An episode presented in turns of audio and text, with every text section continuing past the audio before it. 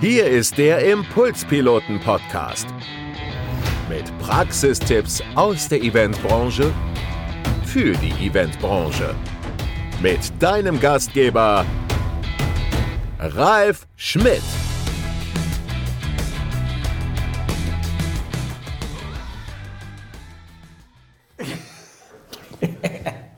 Herzlich willkommen hier auf der Impulspiloten-Couch. Wahrscheinlich habt ihr schon erkannt, wer neben mir sitzt. Mein prominenter Gast und zwar der Blick auf bessere Events. Hier ist er, Tete Mierdorf. Neben dem großartigen Ralf Schmidt mit Doppel-T. Wie ihr schon mitbekommen habt, wir verstehen uns sehr gut und wir kennen uns schon ewig. Hallo Tete, schön, dass du da bist. Du so, dass wir uns gut verstehen? ja, ihr merkt, es äh, kann eine launige Folge werden. Wir kennen uns jetzt seit 2003. Und du bist für mich so, ein, so eine, die Allzweckwaffe der Eventbranche. Ich nenne dich jetzt mal so. Du hast äh, den dicken, peinlichen Verlobten gemacht. Du hast den Deutschen Comedy-Preis äh, gewonnen. Du hast Ja, mitgewonnen mit- mit- in, in einem Cast. Format, In, ja. in einem Format. Du hast äh, Musicals in Hamburg rauf und runter gespielt auf allen möglichen Bühnen. Du bist ein fantastischer Elvis-Imitator. Du hast ein Buch geschrieben, was sehr erfolgreich ist. Und du bist ein toller Moderator. Du bist so die Allzweckwaffe für Events, ja, nein? Danke. Also ich kann nichts richtig, aber alles ein bisschen, glaube ich. Also ich kann alles nach. Ich kann Moderator nachmachen, ich kann Schauspieler nachmachen, ich kann Autoren nachmachen. Vielleicht können wir uns darauf einigen. Ich weiß es nicht. Nein, aber ich habe einfach Interesse an allem und ähm, da bin ich neugierig. Wir, ich so. wir plaudern da auf der Impulspiloten-Couch über gute Events. Was macht für dich ein gutes Business-Event aus? Es muss kurzweilig sein. Also es gibt ja diesen Spruch, man darf mit dem Publikum alles machen, man darf es nur nicht langweilen. Und ich habe einige ähm, äh, Kongresse und Conventions erlebt, bei denen ich dachte, die einzelnen Leute, die Speaker auf der Bühne oder auch die einzelnen Nummern, die dargeboten werden, sind alle toll, aber mir fehlte ganz oft der rote Faden. Und es beginnt ja jetzt nicht nur irgendwie mit dem ersten Speaker, der auf die Bühne kommt, sondern das ganze Event fängt ja schon im Parkhaus an, wenn man sein Auto abstellt. Da muss der Kunde im Grunde abgeholt werden und mit einem riesigen Spannungsbogen bis zur Verabschiedung, bis zur Giveaway-Tüte das Gefühl haben, er ist willkommen, es wird sich um ihn gekümmert ähm, und äh, man freut sich einfach, dass er da ist. Und das war ganz oft eben nicht so. Ich habe zum Beispiel auf einem Event erlebt, da kam ein Sänger auf die Bühne, stand dann da in der Porsche Arena in Stuttgart und sollte was singen und sagte dann irgendwann nach einer Minute, ja, eigentlich sollte ich jetzt was singen, das Playback kommt nicht, ich wünsche Ihnen noch einen schönen Tag. Und da habe ich gedacht, die Leute haben jetzt dreistellig Ticketpreise bezahlt hier. Und das geht nicht, die kannst du nicht einfach so stehen lassen. Und das Von dem Event habe ich übrigens auch gehört. Ich, ich glaube, wir reden über das Gleiche. Was sind so gute Events, die du moderiert hast, wo du gesagt hast, da hast du deine eigene Farbe reingebracht und was hast du gemacht? Ich habe für VW mal eine Reihe von Events gemacht und da ging es um so eine Kochshow und ähm, da war das natürlich von Event zu Event immer besser. Ich wusste, worauf die Leute ansprechen. Wir haben da gemeinsam auf der Bühne gekocht und dann auch zusammen mit dem Publikum gegessen und ich glaube, wichtig ist dann auch immer, dass man den persönlichen Kontakt zum Publikum und zum Kunden hält, dass man einfach merkt, okay, es ist nicht nur irgendeine Show, die man da abspult und dann geht man wieder, sobald der Vorhang gefallen ist, sondern dass man eben auch eine persönliche Beziehung aufbaut und das fängt eben auf der Bühne an, dass man auch mal von der Bühne runtergeht und nicht wieder im Elfenbeinturm steht, sondern einfach immer Kontakt aufbaut. Du bist ja ein sehr nahbarer Typ, oder? Also ich nehme dich immer als sehr nahbar wahr, Titsche. Kann sein. Also wird wohl. Müssen Events, müssen gute Events nahbar sein und wie stellt man so eine Nahbarkeit her? ja, klar. Also sie müssen nahbar sein, weil Events ja über Emotionen funktionieren. Wir erzählen ja jetzt nicht irgendwie bloße Fakten, die natürlich auch ein Stück weit wichtig sind, aber es geht ja darum, Emotionen zu transportieren. Als, als sowas verstehe ich mich, als, als Gefühlstransporteur, sei es als Schauspieler oder als Speaker oder als Sänger. Ähm, denn nur Emotionen sind wahrhaftig und bringen die Leute dazu, äh, zu einer echten Veränderung zu kommen. Das passiert nicht durch Zahlen. Weil, äh, geil, Äh, wenn du mir die Stichworte hier hinlegen, Veränderung ist ein äh, tolles Stichwort. Ich habe dich 2003 kennengelernt, da warst du ungefähr gleich groß, aber ungefähr auch doppelt so breit. Du hast eine unglaubliche Veränderung hinter dir. Ja. Warum? Ich habe 68 Kilo abgenommen, um jetzt doch mal eine Zahl in den Raum zu werfen, ähm, aus dem einfachen Grund, ich habe irgendwann gemerkt, ich habe Verantwortung auf diesem Planeten. Und ich werde nicht alt, wenn ich so weitermache. Ich habe mit äh, 42 Jahren ähm, einen Lebenserwartungstest im Internet gemacht, der mir bescheinigt hat, pass auf, in zwei Jahren bist du tot, mit 44 wirst du sterben, wenn du so weitermachst. Und das war ein seriöser Test, also jetzt nicht einfach nur irgend so ein, so ein 0815-Test zur Unterhaltung. Ähm, und zu dem Zeitpunkt hatte ich eben schon meine zweijährige Tochter und habe ich mir gedacht, so mein Gott, mit vier Jahren soll sie halbweise sein. Und ähm, dann habe ich äh, angefangen, mein Leben zu verändern, Verantwortung vor allem zu übernehmen und ähm, mir ein Sportprogramm gemacht. Ich habe mir einen Personal Trainer gesucht, war bei Ärzten zur Untersuchung, dass ich also von allen grünes Licht bekommen hatte. Und ich habe mir zur täglichen Routine gemacht, Sport zu machen und meine Ernährung umzustellen. Also den Feind Übergewicht von mehreren Seiten anzugehen. Aber vor allem mir Gedanken darüber gemacht, welche Funktion hat das Übergewicht in meinem Leben, welche Funktion hat das Essen, in welchen Situationen esse ich. Und ähm, habe da einfach so selbst äh, psychologische Feldforschung an mir betrieben. Wenn man da jetzt äh, aufmacht in Bezug auf Events, wie, was gibst du in der Veranstaltung mit deiner Rede oder was für eine Veränderung passiert da? Also wenn du gebucht wirst?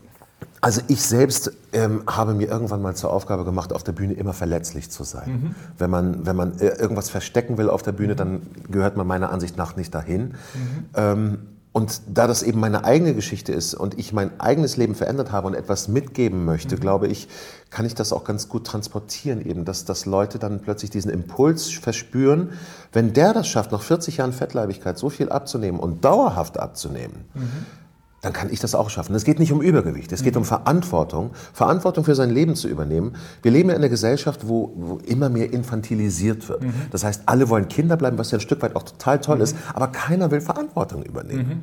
Und man kann aber selbst Verantwortung für sein, für sein Leben übernehmen, für seine Ehe, für seine äh, Familie, für seinen Job. Und wenn man diese Verantwortung übernommen hat, lernt man auch, dass es nicht für alles Garantien gibt. Ich kann nicht mhm. zum Elektrofachmarkt gehen und meinen Körper oder mein Leben, meinen Beruf, meine Ehe eintauschen. Mhm.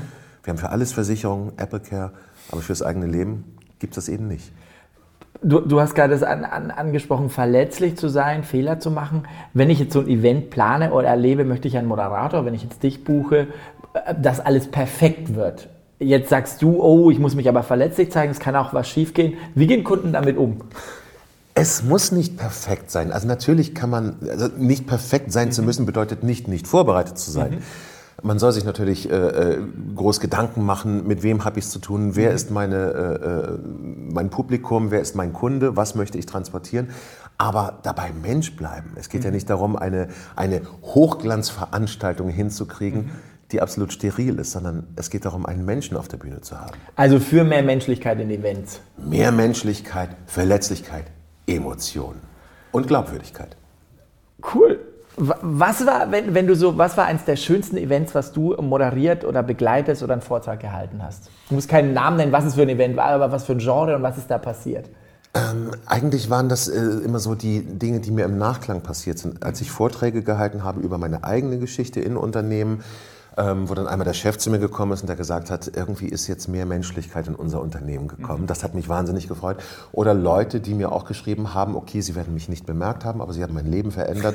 Ich habe, das war einer der wertvollsten Briefe, die ich bekommen habe, ein Mann, der äh, in einer Führungsposition war, dreistellig Mitarbeiter unter sich hat und geschrieben hat, ich habe nach 15 Jahren Medikamentensucht endlich Verantwortung übernommen, meine Beziehung beendet, die mir nicht gut getan hat und ähm, sie haben mein Leben verändert und dafür danke ich ihnen auf Knien. Und das ist, ähm, yeah, ich habe eine Beziehung zerstört.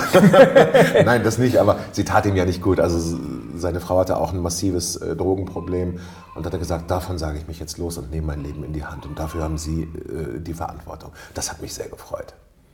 Ähm, du bist ja nicht nur äh, Speaker und Moderator, sondern du hast ja mal mit einer Elvis-Nummer angefangen oder machst noch eine Elvis-Nummer. Machst du die noch? Ja, die mache ich ab und zu immer noch. Ja. Okay. Du bist auf Kreuzfahrtschiffen unterwegs? Auch das, aber ich muss sagen, ich zahle auch meinen Ausgleich, meinen CO2-Ausgleich. Ich spende regelmäßig, das kann man sich ja ausrechnen lassen. So. Das Gewissen fährt mit. Ja, okay. absolut. Was ist, wenn du als so ein Entertainer oder was macht so ein, was, wann, wann bucht man einen guten Entertainer wie dich oder Kollegen für so ein Event? Was ist der Sinn? Der Sinn ist dahinter, die Leute einfach unterhalten zu können, mhm. abholen zu können. Und diese Elvis-Nummer ähm, ist ja nicht das Einzige, was ich mache. Ich mache ja auch Love-Songs oder Musical-Hits. Oder es geht darum, ähm, die Leute einfach ähm, zu unterhalten, denen einfach eine gute Zeit zu geben, zu sagen, so, okay, wir lehnen uns zurück, entspannen jetzt einfach mal. Denn auch auf Events, bei denen man etwas lernen soll, ist einfach auch immer mal wichtig, so, eine, ähm, so einen Gegenpol zu schaffen, und sich zu entspannen und einfach auch mal unterhalten zu lassen. Also so eine kleine Erholung, die ja auch mit vielen Erinnerungen dann äh, behaftet ist. Ich singe jetzt keine Sachen, die keiner kennt, sondern alles Hits, äh, die alle irgendwie emotional aufgeladen sind von den Leuten. Und gerade auf den Kreuzfahrtschiffen merke ich das, da ist ja öfter mal ein älteres Publikum, wenn ich dann Elvis singe, ist es so, ach ja, dann kommen ganz viele Leute zu mir danach, die sagen, Mensch, bei diesem Hit habe ich mich verliebt oder bei diesem Song. Welcher äh, Song kommt am besten an?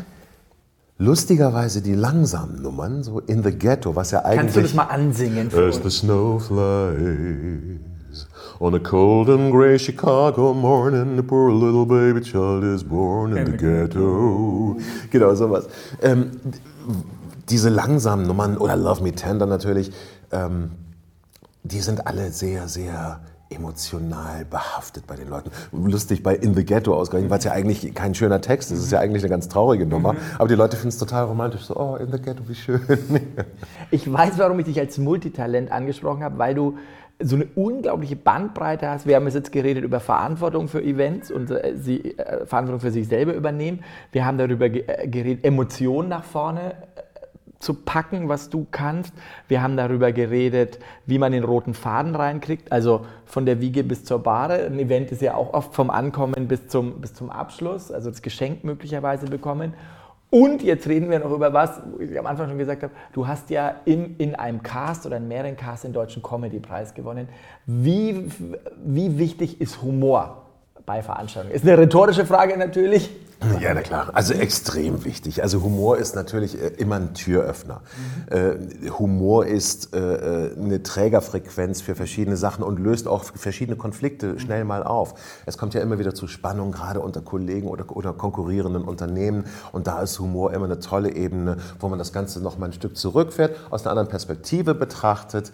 Humor bringt uns näher zusammen und lässt uns die Dinge nicht ganz so dramatisch betrachten, wie sie sind. Wenn du, wenn du jetzt ein Event moderierst oder wenn wir einen Tipp haben für die Zuschauer und Zuschauerinnen, schreibst du deine Gags selber, recherchierst du im Netz? Was würdest du jemandem empfehlen, der ein Event als Geschäftsführer öffnet, soll der mit einem Witz starten oder wie machst du das? Ein Witz finde ich immer eine gute Idee, äh, mit einem Witz zu starten. Ich finde immer Tagesaktualität toll. Ich greife mir immer alle Tageszeitungen, gucke da durch, was interessiert die Leute gerade. Auch die großen äh, Schlagzeilen schaue ich mir an. Was bewegt die Leute gerade aktuell? Und das äh, kommt beim Publikum immer an. Da merken sie, okay, da ist eine gewisse Spontaneität. Das ist jetzt nicht irgendwie ein Text, den er sich schon seit mhm. Jahren ausgedacht hat und den er immer wieder bringt. Ähm, und das finde ich halt immer wichtig, dass man die Leute da abholt, wo sie gerade stehen, mit dem, was sie beschäftigt. Jetzt noch äh, darüber zu reden, wir haben eben über Klima gesprochen, als du mhm. Kreuzfahrten angesprochen hast. Wenn man solche Themen auslässt komplett, finde ich es immer ein bisschen schwierig. Also Tagesaktualität ist absolut wichtig, finde ich. Bei dir ist ja Thema Bodyshaming, als du noch so dick warst, ja. weil es natürlich, man hat drüber gelacht, Titsche kommt auf die Bühne, der ist dick, hahaha. Ha, ha, ha. Jetzt bist du ein attraktiver Mann, also anders attraktiv, sage ich jetzt mal. Ähm, wie, ist, wie hat sich für dich das entwickelt? Bist du, das ist jetzt, weiß ich nicht, kritische Frage, ich nenne das nur so, bist du immer noch witzig, obwohl du dünn bist? Also, weil es gibt ja Comedians, die, die aufgrund dessen, dass sie ja. dick sind, witzig waren. Das ist eine du warst zum Beispiel, oder, oder wenn wir jetzt Cindy aus Marzahn nehmen, mhm. die auch so eine etwas pummeligere Figur war, wo man drüber gelacht hat. Also Cindy ist ja auch im Grunde eine sehr ernste, also die Ilka, die, die ich ja auch als Ilka kenne, ist ja auch eine sehr ernste Person eigentlich. Und ich bin auch ziemlich ernst und introvertiert mhm. eigentlich. Ich bin auch ein Mensch, der sehr gern allein ist mal. Aber ich habe eben auch gern diese lustigen Momente. Mhm. Als Dicker habe ich aber immer Gags gemacht, die sich angeboten haben. Hätte ich mich jetzt zum Beispiel hierher gesetzt auf diesen Stuhl, hätte ich gedacht, so, na, ob der mich hält.